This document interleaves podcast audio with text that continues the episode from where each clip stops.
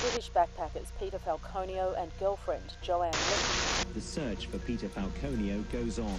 Viewers trash Peter Falconio documentary and claims he is alive. 大家好，欢迎来到尼达电台。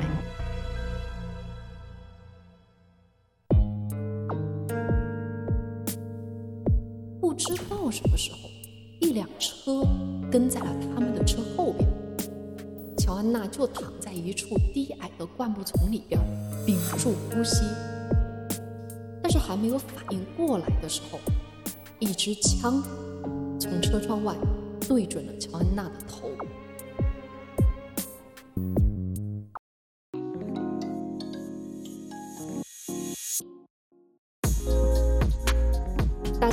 欢迎来到尼达电台。大家好，啊，疫情期间啊，很多人都被关在家里，有多少人很久都没出门了，更别说旅游了。那我们本期的案件主题啊，就是跟旅游相关。哦，无法否认，旅游在我们现代人的生活中挺重要的啊。每个人呢，对旅游的这个需求和定义也不一样。有些人旅游呢是喜欢冒险嗯，对，这里是真正的亚马逊。啊，这是什么节你目？你没看过这个节目吗？没有就是野哥这里是中国真正的亚马逊哦我早期最喜欢看的那个探险类的节目嗯，那你喜欢旅游是因为喜欢探险？啊，肯定也不是啊。说实话，以前旅游有那么部分的原因是为了装逼，但现阶段真的哈，旅游对于我来说就是一种放松和休息。嗯，我完全同意。旅游对我来说也是一种放松。嗯不过啊，与其说是 relax，我更喜欢另外一个词叫 refresh。因为呢，旅行啊，就常常让我觉得，哎，你可以暂时脱离日常的这种结构和节奏，有真正可以喘口气的时间，让人满血复活，有力气继续和生活较劲儿。哎，我特别喜欢你说的那个 refresh 这个词，因为在放松的整个过程之中哈，就是有些时候你什么都不用做，只是坐在那个街边的小店，看着当地的人就在你的面前来来往往。因为我本来就不属于这个地方嘛，对不对？嗯但那一刻我就出现在这儿，嗯，享受着此刻的时光，就反而给我一种那种时空交错的感觉。而这个只有旅行才能够给我带来的感觉，嗯特别特别让我着迷。对啊，就像你说的，旅行哈，有时候会让人去经历很多不同的东西，经历新的人、新的事。像你这样的情况是经历了新的感觉，嗯，所以啊，经历对于很多人来说就是旅行的意义。为了经历更多啊，很多人都会休学或者是休假一段时间，去嗯到其他的地区或者是国家生活。对，我们今天要讲的这个案例就发生在旅行度假之中。这个案件呢，发生在澳大利亚的斯图尔特公路。这条公路啊，纵贯澳洲大陆，起点是北澳大利亚首府达尔文市，终点是南澳大利亚首府阿德莱德，全长一共有两千八百三十四公里。嗯而公路两旁是广袤、干旱且人迹罕至的澳洲内陆地区。嗯其实啊，澳洲内陆地区一直是澳洲土著的居住地。自从这个十九世纪以来，你知道欧洲人来到澳大利亚，着重开发的也是沿海的比较富裕的地区，对，所以啊，这个内陆地区逐渐就成为了传说和神话的孕育之地。再加上它优美的自然景观，就成为了澳大利亚的一个地理标志，吸引了来自全球各地的旅行者。非常有名的一个乌鲁鲁巨石，你知道吗？我知道这个好像是我们中学的课本里边都出现过。哎，这个地理标志啊，就是位于南部内陆地区的一个著名景点。啊，要到这个澳洲内陆地区旅行，却是一件不太容易的事情，因为这里气候很炎热，再加上人烟稀少。你要去旅游的话，需要携带足够的补给，呃或者是你去聘用一个当地的非常有经验的导游，这样你的旅行才会变得更加的安全和舒适。嗯，对，然而，二零零一年，一对来自英国的背包客情侣彼得和乔安娜就决定驾驶他们的大众房车去往斯图尔特公路进行自驾旅行。而这个决定啊，让他们的命运从此发生了改变。二十八岁的彼得和二十七岁的乔安娜开始了他们的环球旅行。嗯在两个月的时间里啊，两个人是游历了尼泊尔、新加坡、马来西亚、泰国和柬埔寨，并于零一年的一月抵达了澳大利亚的悉尼。两个人非常享受在澳洲的这个旅行时光，他们甚至办理了这个工作假期签证，你知道就可以一边工作一边旅行嗯，对啊，就在悉尼度过了一个快乐的时光。对，我有一个朋友就是这样子，据说他是在那儿去摘樱桃，嗯，边玩边工作是摘樱桃。嗯，对，由于澳洲啊一直都是背包客和冒险者的天堂，两个人当然也不例外了，就准备开启一场冒险的旅途。嗯零一年的六月，二人开始计划公路旅行。他们在当地购买了一辆比较平价的那种大众房车，打算从悉尼出发，经斯图尔特公路，分别去往堪贝拉、墨尔本、阿德莱德和布里斯班来进行旅行。一开始的旅途是很顺利的哈。零一年的七月十二日，两个人就到达了这个澳洲中部一个叫做爱丽丝泉的小镇。嗯这个小镇附近就是我们刚刚提到的世界有名的乌鲁鲁巨石，对，因此啊，游客是相对较多，小镇也建设的相当宜居，总的来说是较为安全的。七月十三日，彼得与自己的父母还通过电话，在电话里边啊，情侣两个人显得就对这个旅行是充满了热情和期待的，啊，完全没有一点异样的状态。七月十四日下午四点左右，两个人离开了这个爱丽丝泉小镇，继续一路向北前往达尔文市。二人途经了一个叫做茶树的地方，这个地方它的英文叫 tea tree，所以我翻译成茶树，一个听起来很浪漫的地方。嗯，对，他们在这儿给车加了油，并且啊，在路边的一个餐馆哈、看了一场日落。哎呦，很浪漫哈。是啊，那么这个时候呢，天色渐暗，两个人却还是决定继续向北行驶。就这么行驶了一百公里，渐渐的，斯图尔特公路上变得伸手不见五指了。我觉得两个人选择在深夜赶路是非常不明智的，因为你知道澳大利亚公路两旁啊有很多的警告牌，都是来劝诫司机千万不要在深夜开车上路。为什么呢？因为本来就人迹罕至的这个内陆公路哈，在深夜根本没有车辆或者是行人，一旦发生任何故障或者是事故，你能够得到救援的机会是非常之小的。对啊，而且他们不是买的那种大众的那种，房车吗，对啊，可以在里面休息啊，对何必赶路呢？所以啊，在当时哈，两个人只能精神高度集中在这个车灯照亮的道路上。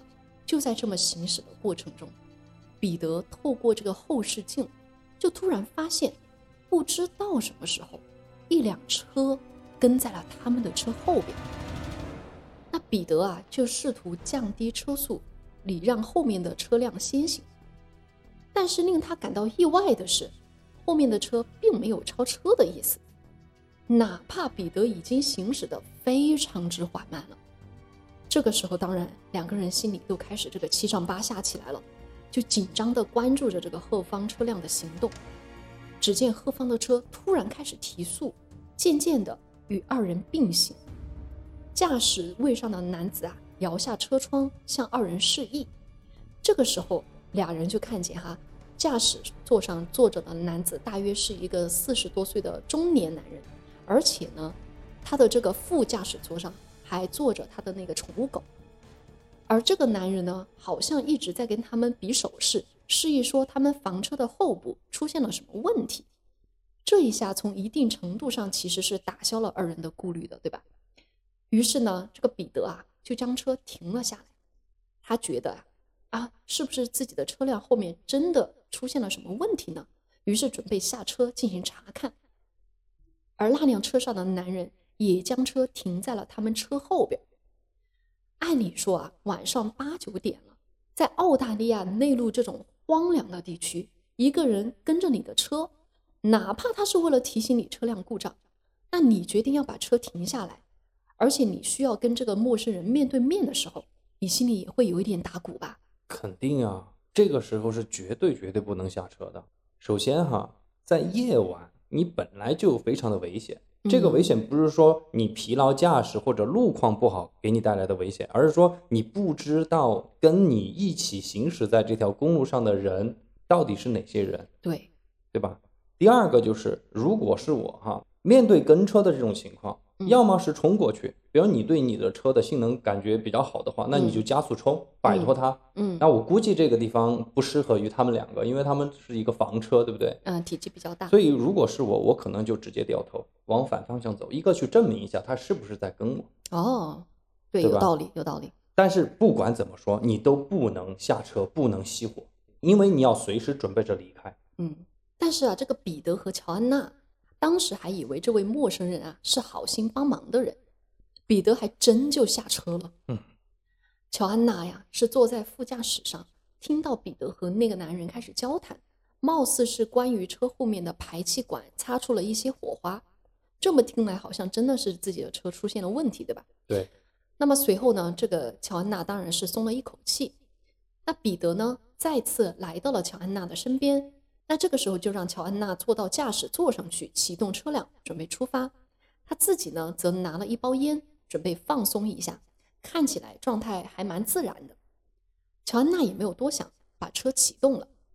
就在彼得再次回到车辆后方的时候，大概是想散一根烟给那位男人啊，对我正想说呢，啊，那乔安娜呀、就听到从彼得站立的方向传来一声巨响。哦，当下，乔安娜以为是那个排气管发出的声音，但是还没有反应过来的时候，一支枪从车窗外对准了乔安娜的头。你看这不就完了吗？嗯，那个男人就站在车窗外看着他，同时威胁他移到副驾驶座上去。乔安娜呀，当时都吓愣了，竟然不知道如何反应。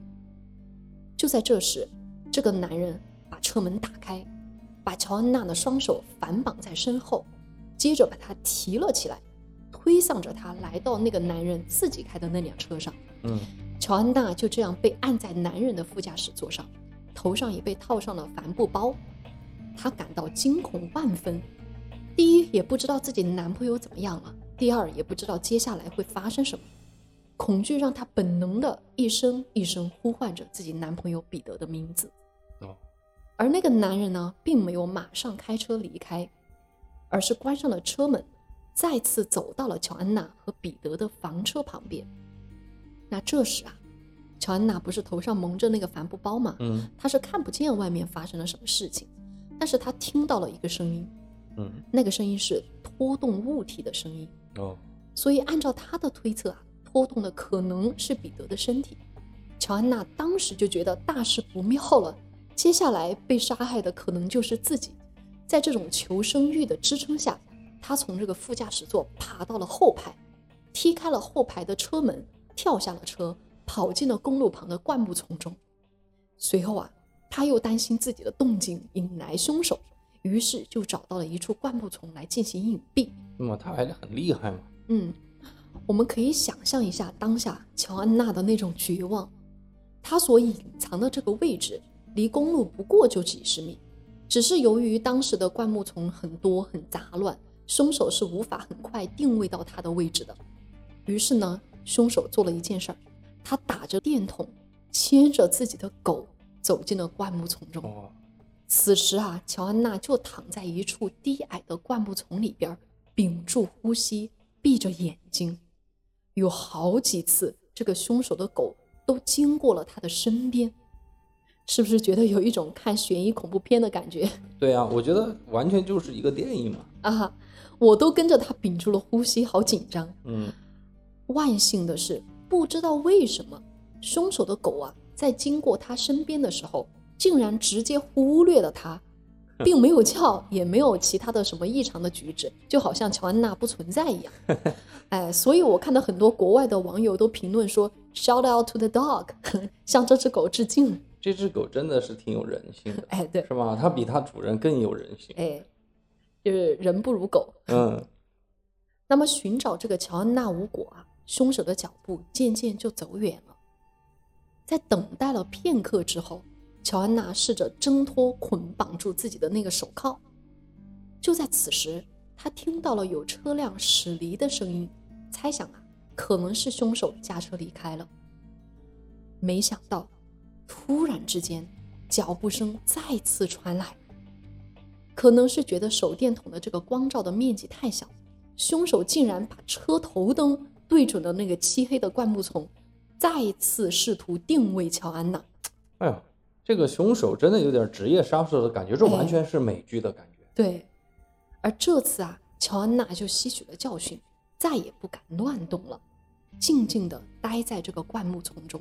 夜里的这个内陆地区啊，气温极低。由于害怕这个凶手再次返回，乔安娜就这样在原地躺了五到六个小时，直到她听到了有一辆公路列车的声音。这辆列车啊，长达六十米，体积庞大，这是什么列车呀？六十多米。就是公路列车，就而且有几十个那个轮胎的那种。哦哦，这种车如果撞上乔安娜，你想想后果肯定是不堪设想的。嗯，但是呢，乔安娜在恐惧的作用下，她没有了别的办法，就这么跑到了公路上，拦到了那辆车的面前。幸运的是啊，这个列车紧急刹车，随后车上的两位驾驶员就走到了乔安娜的面前。听闻乔安娜的遭遇之后，两位驾驶员帮忙寻找着彼得的下落。但是在得知凶手拥有枪支之后，两位驾驶员就决定还是放弃寻找。毕竟哈，在那个公路上还隐约可见地上的一大滩的血迹。嗯，随后呢，他们只能载着乔安娜往南，到了十一公里以外的一个公路旅馆。嗯，这个公路旅馆的老板和老板娘立马报了警，啊，警察也立马赶到了现场，对乔安娜进行询问以及心理上的安抚。接下来，警方的重任当然就是找到彼得和凶手。嗯，那警方采取了哪些措施呢？第一，不仅仅是警方，当地的志愿者组成了一百多人的队伍，在这个澳大利亚北部内陆地区寻找着彼得的踪迹。这个我所说的这个志愿者哈，嗯不仅仅是包括就是当地的澳大利亚居民，还包括一些原住民。哦，嗯第二呢，同时警方出动了直升机，也在这个斯图尔公路沿线设下了路障。嗯，第三，我刚刚说的，警察甚至聘用了一些生活在澳大利亚的原住民来做这个专家，因为他们哈是对当地的地理位置非常的熟悉，所以是寻人的一把好手。第四，毕竟我们这个案件的中心人物是谁？乔安娜本人。对，所以呀、根据这个乔安娜的回忆，警方也合成了凶手，还有他的那个驾驶的四轮卡车的一个画像，公开寻求知情人提供线索。嗯，一夜之间，乔安娜就得到了前所未有的关注。为什么你知道吗？为什么？当年二零零一年，很多的游客在这个澳大利亚遇到了这样的一些不好的事情，对澳大利亚当地的旅游的这种声誉受到了一些影响。媒体是非常关注这一类的案件的。但是最近几年，澳大利亚出现这个游客被杀、被骗的事件真的是好多好多。那最近几年也有吗？最近我没有几年也有关注到，，嗯，很多，所以你就知道了为什么乔安娜会受到这样的关注度。嗯，你想啊，两名英国游客在澳大利亚遭到袭击这种事儿，很快在各国的媒体上开始发酵了。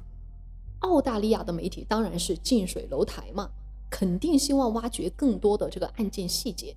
于是每天都有上百家媒体涌到乔安娜暂时居住的旅馆，就希望目睹乔安娜的状态，甚至说可以对她进行那种一对一的采访。嗯，嗯，对吧？拿到这个热点。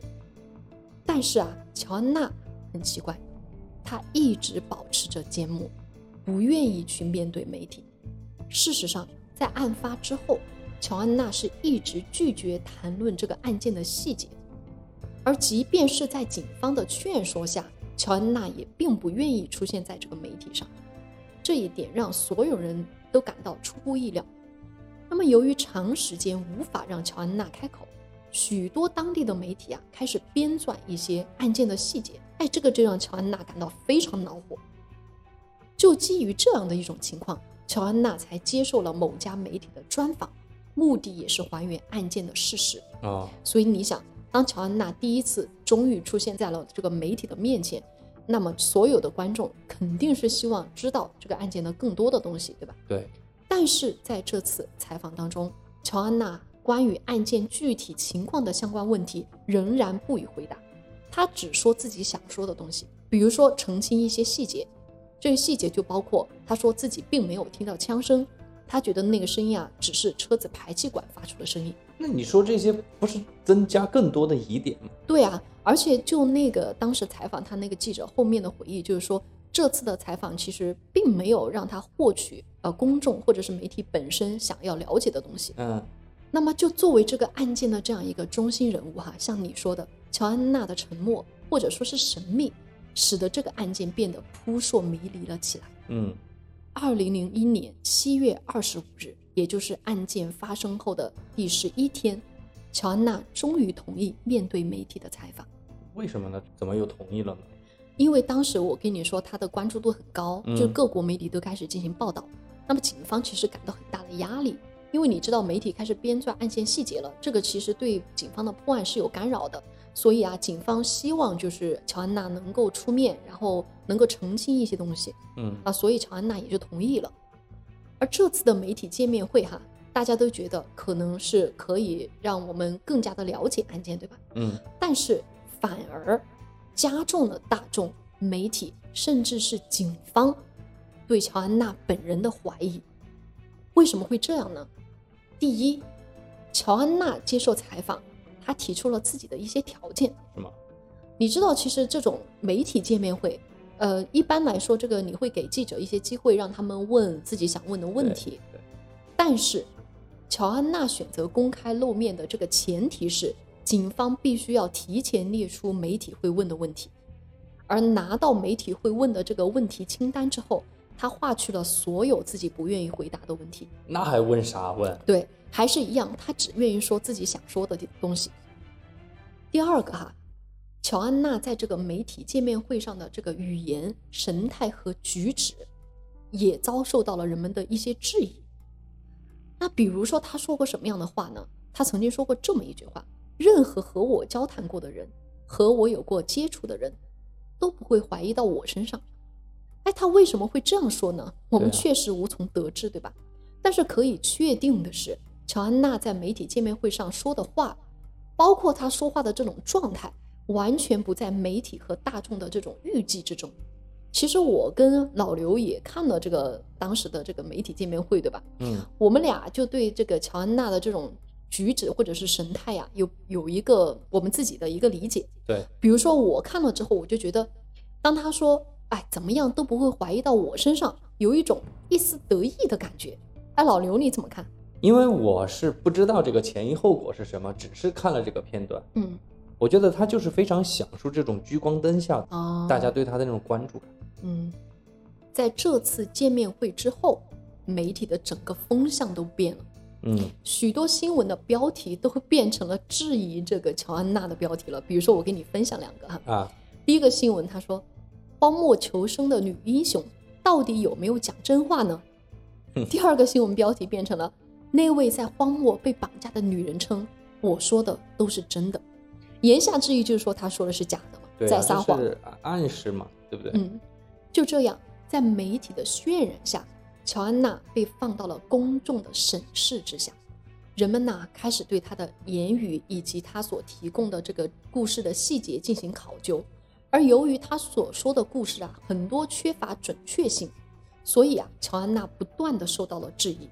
有媒体甚至开始主导这样一种言论：乔安娜才是幕后真凶。我觉得这真的有点扯，嗯这扯远了。当然哈，也有媒体没有扯那么远，但是不约而同的，媒体都认为可能确实有糟糕的事情发生在了乔安娜的身上，对，但是发生的事情一定不是乔安娜所讲述的那样。我觉得哈，乔安娜她固然有很奇怪的地方，嗯但是我觉得这个事情我听到这儿，我总感觉已经被媒体带节奏了。，对，因为一会儿又是什么女英雄，一会儿又是杀手，嗯你根本就不知道真相本身是什么。对。如果要用一句话来概括媒体在这件事中的作用的话，那就是每个人都很同情乔安娜，直到媒体的到来。嗯，对，嗯，直到他来把这个水给搅浑了，对，然后大家真的就不知道真相是什么。嗯，那乔安娜啊，她到底为什么受到这么多的质疑呢？嗯那公众甚至是媒体对乔安娜的报道集中在哪些点呢？我们来盘一下哈。第一个，我刚刚说了，乔安娜故事的细节被质疑了。比如说，乔安娜不是说自己在那个灌木丛中藏了五个小时吗？对啊，就有一家媒体的一个记者，他呀对这个案件很感兴趣，他就到了这个案发地点做了一个实验，在同样漆黑的晚上，那么按照乔安娜所提供的这个这个逃跑路线，他们其中一个人扮演那个持枪者，另外一个人扮演乔安娜，结果就显示持枪者是很容易可以找到乔安娜的那个扮演者的。嗯而其次呢，在灌木丛中隐藏过后，乔安娜的那个扮演者，她的这个脸上和身上都是被那个灌木丛刮伤的痕迹，头发上也布满了那种蜘蛛网。而乔安娜当时安全到达旅馆的时候，并没有这样的刮痕或者是痕迹。等于说那个记者做了一个 reasonable doubt 嘛，对对对，就是做了一个实验来提出他的 reasonable doubt。嗯第二个就是乔安娜不是说当时哈、自己被按到了那个副驾驶座后边儿，对吧？嗯，副驾驶座上你记得还坐着什么吗？狗啊，对啊，一只狗，对吧？那么他说啊，凶手关上了车门，不知道去向的那段时间，乔安娜她说她自己立马想办法逃脱，从那个副驾驶座爬到后排座位，然后再踢开后排车位的那个车门爬了出去。而你想，她的当时的手是被困住的，对吧？嗯头上又套了那个帆布的情况下，一切显得怎么那么的井然有序呢？这感觉好匪夷所思。其实你刚刚讲的时候，我就想说，他一开始那么害怕，不知所措，嗯然后到现在关在那个车里面，又突然的很冷静，嗯跟跟特工一样，然后又把车踢开，又躲出去，确实有那么一点点匪夷所思。嗯，而且啊，警方不是说你不是坐在副驾驶座上吗？但是呢，你的身上没有一点点狗毛，就没有这个狗毛的痕迹。嗯所以关于这个乔安娜故事中的疑点，当时警方是找到了十六处。哦，那么多，对，并且在这个审讯中对乔安娜也进行了询问。这些视频其实现在油管上也有，如果听众朋友们感兴趣，可以自己去看一看。嗯好，这是关于他的故事细节被质疑，对吧？第二点哈，有媒体就写了这么一篇文章，这个文章的标题叫做《荒漠女孩的秘密情人》。唉，为什么呢？乔安娜在二零零一年不是与彼得在这个悉尼旅行吗？曾经啊，她和一名叫做尼克的男人发生过外遇。哎，我说实话啊，不管这个事情是真的还是假，我觉得这个案件已经被娱乐化了。对，第三个疑点呢，我觉得这是最重要的一个疑点，嗯就是乔安娜的状态。我们刚刚说了，她在这个面对媒体、面对大众的时候，她的整个状态不是大家所预计的那样。嗯尤其是后面就是抓到凶手进行法庭审理的那天，可以去看一下当天的那个视频。这个乔安娜呀是穿着正装，迈着非常轻快的步伐，妆容也很得体，而且她的陈述啊，相比之前也非常的专业，你感觉就是一个人去做这个商务谈判的。哦，感觉他是接受了 media training 那种感觉。对对对对，所以媒体的这个干预啊、给警方的这个破案造成了极大的困扰。我们可以看到哈，刚刚我不是说了吗？这个警察的内部产生了对这个乔安娜的怀疑，这就导致了哈，几个月过去了，警方似乎没有找到破案的方向，很多警方的注意力放在了乔安娜本身身上。哦啊，不仅是凶手，乃至这个彼得，至今都没有下落。就连最后乔安娜都已经无法再信任澳大利亚警方，毕竟自己不断的遭到这个警方的盘问，这对他的心理来说也是很难承受的。嗯，对，在这样的僵局之下，五个月就过去了，直到一位新的警官，这是一位女警官，嗯接受了这个案件。这位警官就认为哈、他对这个乔安娜作为受害者是产生了一定的同理心的。我觉得，在这样的一个案件中，他认为首先要做的不是把这个受害者放置于嫌疑人的位置，而是相信受害者所提供的线索，在这个基础上再去寻找可能的凶手，这才是案件正确的调查方向。这位警官相信，乔安娜故事中的疑点很有可能是创伤后应激反应。在这样的前提之下，警方就重新开始整理案件的细节，根据这个乔安娜提供的凶手的长相、凶手的狗以及车辆等等线索，开始对这个嫌疑人进行排查。嗯，我觉得不管这个警官做的这个 assumption 嗯是对还是不对？但是我觉得思路是对的，就是嗯你去找长相凶手的狗和汽车，这些是没有错的。对。而此时呢，法医也在现场的证物上收集到了一位不知身份男子的 DNA。哎呦，哎，这个 DNA 啊是出现在了乔安娜当时穿的 T 恤上、方向盘和操作杆上。哦，那就很很有利嘛，这个证据。哎，，对。而同时啊，我不是提到了这个乔安娜的那个有捆绑她的这个手铐嘛？嗯，手铐的上边也发现了少量的这个 DNA。那么警方啊就需要对可能的嫌疑人进行 DNA 鉴定嘛，常规操作，对吧？嗯，对，那么 DNA 的这个检测的结果就显示，乔安娜 T 恤上的 DNA 和案件早期调查过的一个嫌疑人，四十三岁的默多克是一致的。等于说是五个月前的调查已经找到一个犯罪嫌疑人。他们其实是排查了一系列的犯罪嫌疑人的，哦大概盘查了大概有一百多个。所以有确定一个叫做默多克的人。对，DNA 跟默多克是符合的。哦，所以五个月之后，新接手这个案件的警察，在这个上面，在这些衣服啊、手铐上面就查出了这个默多克的 DNA 了。对，那挺有利的嘛，这个证据就。是的。那么这个默多克啊，他之所以早期被怀疑啊，是因为他长期行驶在斯图尔特公路上。你知道他是干嘛的吗？干嘛？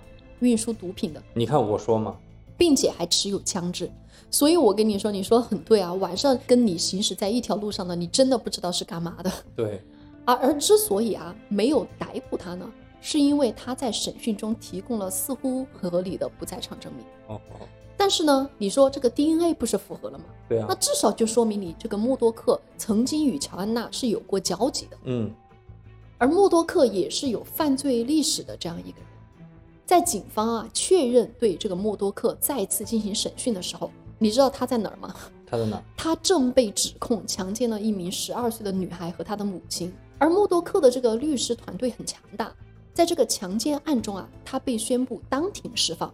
但是他没想到的是，刚刚走出法庭，澳大利亚北部的警方就对其实施了逮捕。那继续啊，这个律师继续工作啊。啊，他确实这个律师继续工作，你可以嗯听一下。嗯，而审讯默多克的这个过程并不容易，就是因为这个律师真的特别强大。虽然最终的这个陪审团哈、判处默多克是有罪的，我先去给大家说这个结果。嗯，但是呢，第一，默多克至今是不认罪的，因为他的律师提出了很多的合理怀疑。啊，第二，关于默多克有罪的这个定论哈，至今仍然是在网上有很大的争议的。那么，判定默多克有罪的证据如何引起了公众的怀疑呢？默多克的律师又提出了哪些合理怀疑呢？我们来看看。嗯，首先，我想说的是关于这个默多克他本人不是是在那个公路上运输毒品的吗？嗯？对，于是他的律师说，对于默多克这样一个运输毒品的人，他的后排的这个车座上具有大量的毒品的，他干嘛在中间横生枝节，去杀害两个英国的游客？他不怕自己的毒品被抓到吗？我觉得这只是一个狡辩或者说辞。就我们就当他是说辞嘛。嗯更加有力的这个合理怀疑啊，是在嗯后边儿。第二，关于 DNA 本身，其实对于我们外界的，就是我们不懂的人来说，嗯我们外行来说，你一听到 DNA 这个词，你就会觉得这个绝对是铁证无疑对，啊。有专家就认为哈，陪审团也是一样，毕竟陪审团跟我们一样，也是普通公民嘛。一听到 DNA 就认为啊，这个没跑了。但是这个案件中的 DNA 啊，是存在很多疑点的。嗯首先，呃，DNA 是出现在的哪儿啊？在乔安娜当时穿的这个 T 恤上，它的背后有一块污渍，从上面提取到了默多克的 DNA，而这是唯一一个清晰的能够指认是默多克的 DNA。但是呢，有这个监控录像证明，默多克和乔安娜情侣二人啊，曾经出入过同一家餐厅。也就是说，如果两人坐着同一个座位，那么靠背椅上的那个上面可能会有默多克的 DNA。嗯，这个呢也有可能，因为以前李昌钰博士，嗯。还有一个发生在德国的一个案件哈、都出现了这个情况，哦。就是死者身上出现了一个 DNA 还是指纹，嗯。就不知道是谁的。嗯。然后李昌钰博士查了很久，他就说这个 DNA 应该是属于毫无关系的人。李博士就做了一个实验，嗯。他随便去沃尔玛去买了一件打包好的内衣，哦结果在上面查出了就是制作这个内衣的人的哦指纹。工人的那个指纹是吧？对，所以这是律师提出来的一种可能性。第二个，我不是说 DNA 还出现在了那个他们的房车上的方向盘和操作杆上吗？我不得不跟你说哈，嗯，当时这个提取的 DNA 啊，数量非常非常之少，就少到什么程度呢？就是完全不应该来作为证据的这样一个程度。之所以后面哈被作为了指证默多克的证据，是因为当时的专家专门从那个英国请来的专家，他用了一种叫做 low copy number 的这样一种技术。这种技术哈，我虽然不是很了解，我查了一下，大概就是专门用于鉴定那种 DNA 含量很少的情况。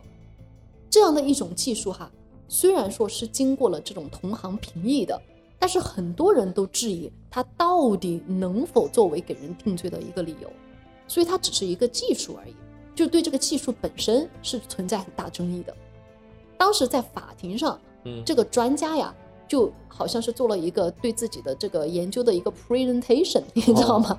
就是说自己的这个手段、这个技术是如何如何如何合理。嗯但我们是不懂的嘛，可能陪审团就认为啊，果然是很有道理的。但是其实，在这个犯罪鉴定的这个同行中哈，很多人觉得这个东西其实是不应该来作为一个有效手段的。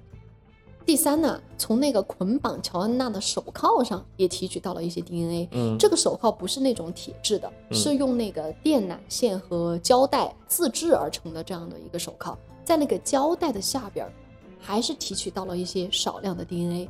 但是呢，我刚刚不是说乔安娜为了挣脱手铐是使用自己的唇膏啊，嗯涂抹在了手铐的上面，想要从中间把这个手划出来嘛，所以大量的唇膏对 DNA 也造成了污染。哦，就因为这样哈，默多克的律师就说这个 DNA 啊不能够作为呃判定默多克有罪的证据。我觉得目前为止，这个 DNA 确实，如果按照合理怀疑的这个角度上来说，你可能真的会被推翻。对，其次哈，关于这个目击证人也有很多的质疑。嗯就当时警方判定默多克有罪嘛，除了这个 DNA，还有一个最重要的一个目击证人，你知道是谁吗？就是默多克的朋友兼室友詹姆斯。他看到了，哎，他不是看到了，他是声称哈，默多克亲口告诉自己他杀害了彼得，这听起来是不是也是一个非常强有力的证据？但是呢，疑点在于哈，詹姆斯本人本来就是犯案在身的，他是跟警察达成了协议，就是指证默多克的前提就是自己能够减刑哦，做污点证人那种。啊，是不是这个也就是削弱了他的可信度？对，好，那么下一个呢，就是乔安娜本人的指证也存在着问题。就是乔安娜哈、在见到默多克本人之前，警方给了他一组照片，让他指认到底谁是凶手，其中哈、就包含了默多克的照片嘛。嗯，那乔安娜是一眼就指出了默多克不是挺好的。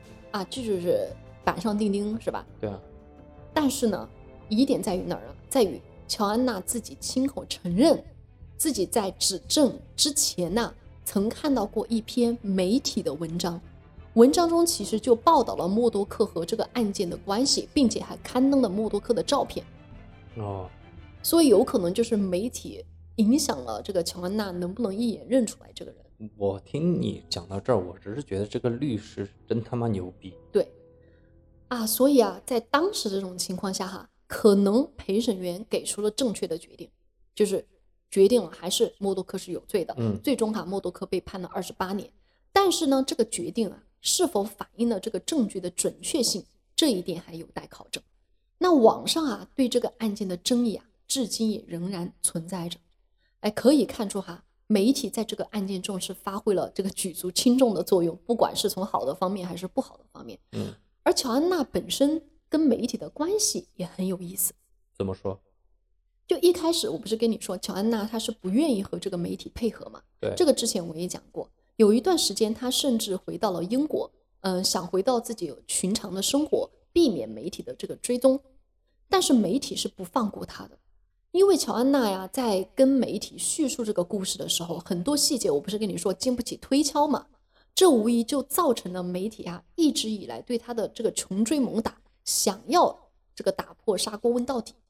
有一个媒体就说过这样的一句话，他说：“乔安娜对我们撒谎了，那么我有责任去抓住她的把柄。”嗯那么后来啊，乔安娜对这个媒体的转变在哪儿呢？就是当他接受了一次一对一的媒体采访的时候，尝到了甜头，怎么说？因为他被支付了一笔大额的报酬。什么意思？就不管后来他是出书还是采访，从自己的这次事件当中啊，他一共赚取了大概有五十万美元的收入。这么多？对，这也就是大家后来质疑他的一个重要的原因。哎，所以我们可以看出哈，媒体从一定的程度上影响或者是塑造着大众对这件事情的看法。比如在这件事情当中哈，媒体把乔安娜的一言一行都进行了放大。在这个灾难或者是罪行之后，我们总是对这个受害者的行为有一定的预期，就是我们预设了这个受害者应该有怎样的这种情绪和反应。而当受害者在镜头面前没有按照大众的预期来说话、来来行动，我们就会认为他嗯是反常的，他是有嫌疑的。而乔安娜的这个创伤后应激反应哈，如果被这个媒体塑造成说是说谎，那么整个事件的走向就会发生改变。我来说一下这个案件吧，好，因为你讲完了，对不对？对，我相信其实很多听众听到这儿跟我一样，对于这个案件肯定有很多自己的猜测和分析。嗯这个呢，我就欢迎大家给我们留言。但今天对于这个案件来说，我没有什么欲望想要去复盘这个案件本身。为什么？因为本身的真相，我觉得一个被警方给忽略了，另外一个就是被媒体给搅浑了。嗯所以我还是说说我的感受哈。就这个案件里边有三方：乔安娜、澳洲警方和澳洲媒体。我觉得这个案件最无语的地方就在于，这三方的哪一方都没有把自己应该起到的作用给做好。嗯我按照这三方出现的先后顺序来简单盘一盘。首先，我们说乔安娜，我觉得站我的角度，我觉得乔安娜作为死者的女朋友，唯一一个亲身经历了整个案件过程的人，对案件的侦破的贡献度不高，这个是我作为旁观者很不舒服的地方。反而哈，乔安娜的很多言行不但没有对侦破起到作用，更多给了媒体大做文章的素材。虽然这么说，但是哈，乔安娜作为一个受害者，她真的有义务把自己的案件的细节这么剖析在大众的面前吗？她毕竟是一个有受到了这个很大的伤害、创伤的这样一个人，她后面这种应激反应也是很正常的。我们每个人其实并没有就是经历这些，我们很难去判断我们自己在那种状态下会不会也是一样。就记忆发生错乱，或者是描述不清、前后言行不一致，会不会有这样的情况呢？对呀、你说的很对啊。那我觉得这就是我想吐槽的第二个点，就是警方。警方你完全就应该告诉大众说，乔安娜可能是得了这种后遗症或者应激反应。嗯我觉得整个哈澳洲警方在这个案件里边就感觉没有一个清晰的思路，嗯一直都被乔安娜或者被媒体给牵着走。你不觉得咱们盘了这么多起案件，警方在这个案件里面的存在感非常低吗？嗯这个案件里边的警方没有明确的侦破方向，这就是为什么我们经常会说到李昌钰博士很牛的地方，就是很多毫无头绪的案件哈，别人李博士一来，不管那个案件过了多少年，他一定都会发现一些关键性的线索，而往后的事实都证明，之所以那些关键的线索没有发现，基本上都是因为之前的办案人很粗心所造成的。嗯，对，就是比如说李昌钰博士哈、嗯他可能是关注于案件本身，对，就外在的这些因素不会去干扰到他。对，所以很多悬案是怎么产生的？我觉得就是猫捉老鼠的这只猫不行，嗯对吧？那最后我就想说一下这个案件中存在感非常高的澳洲媒体。对，我觉得这个案件真的就是体现了目前我们人类社会这种嗯泛娱乐化现象。啊，什么叫做泛娱乐化现象？其实它的本质就是消费主义和享乐主义所产生的一种文化现象。换句话说，影响甚至是操作媒体所报道出来的这些内容，嗯其目的主要是为了给人带来快乐和经济利益。嗯我们现在这个词叫做流量嘛，嗯，对？吧？带来流量。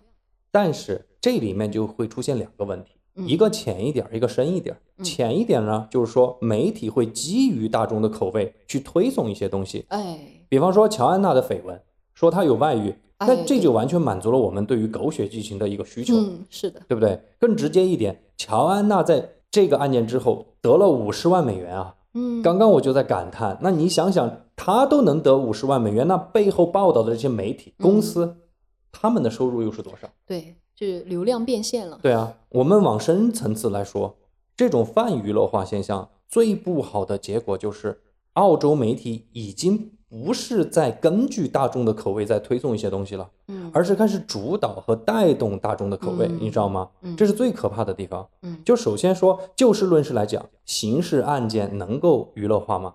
嗯人命能够娱乐化吗？嗯所以我说，那个报道说啊，乔安娜有外遇的新闻，那你觉得这个真的对案件有什么帮助？嗯你给大众带来的是一个什么样的信号？嗯你无非就是暗示他呀是一个凶手，对吧？嗯而真正的凶手默多克却在这个案件里边存在感一点都不高。嗯由于媒体对乔安娜的质疑，对这个默多克，我感觉大家还在帮他洗脱罪名，对对，是吧？就包括现在在网上也是一样。我看过最激进的一个言论，什么？就是说默多克完全是无罪的，人家有什么罪？人家放着那么值钱的这个毒品，跑去杀你两个英国佬干嘛？就这样的一种言。对啊，你看这个完全焦点都没有放对，等于说贩毒是对的，是吧？说实话，这个案件还真的是发生在零一年，网络社交平台还没有那么强大的时候。你要放在今天，我说实话说不清楚会发生什么样子。对，我们现在这个网络社交软件和平台，由于推送和算法的规则存在，嗯，会出现一个叫做什么信息茧房的现象。那个嗯嗯茧就是作茧自缚的茧嗯哈。大家都知道。啊，就是你所看到的信息，就是你本身认同和赞同的东西，嗯而长此以往下去带来的结果就是什么？就是你认为这个世界就会按照你认同的这个方式来，因为那个世界是符合你的世界观的。嗯所以，当有其他声音出现的时候，你自然就会判定这个声音是错误的，是不对的，嗯这就会给我们带来人与人之间的分裂感和对立感。呃，我最后不得不聊一下，就是媒体在这个过程当当中的作用。像你刚刚说的，我们今天的生活当中啊，每天都有大量的事件发生，每个事件也有不同的角度。那么哪些事件被媒体选择报道，哪些角度被选择让我们大众看到，都影响着我们如何来看待这个世界。所以啊，我们总认为自己是理中客，但是也许我们的思想都是被塑造的。我们与他人的关系也建立于我们是否看过同一篇新闻报道，嗯了解过同一个事态的发展，以及如何看待这些事件中包裹的这些观念。对，这就是为什么啊，这个媒体啊的良知尤为重要。所以从超出案件的范围来说，我觉得有良知的媒体一定是可以让我们看到真正需要帮助的人和群体。嗯让我们去关注到的不仅仅是庞大的社会机器的运转，而是关注跟我们一样一个一个螺丝钉。啊，我觉得你这个说的我很喜欢，呃，就是在我们这个疫情的当下，也特别需要这样的有良知的媒体。我们爱上的是这些媒体不贵的模样，只有这样的媒体才能让我们真的关注到需要帮助的人。那么我今天我们就聊到这儿吧。我以一个开放式的问题来结束我们的讨论。我们今天啊谈论了媒体的介入对这个司法程序的影响，以及对这个受害者的一些网络的影响。那么，在这个后真相时代，什么是真相？屏幕后的我们并不清楚。当下一个乔安娜出现的时候，我们每一个人会不会在媒体的影响下自封为正义的审判者呢？对，那么我们键盘后的每一个人，又愿不愿意做那个去监督媒体客观、公正、有良知的人呢？谁说站在光里的才算英雄？好，那么我们今天的节目就到此为止，拜拜。拜拜。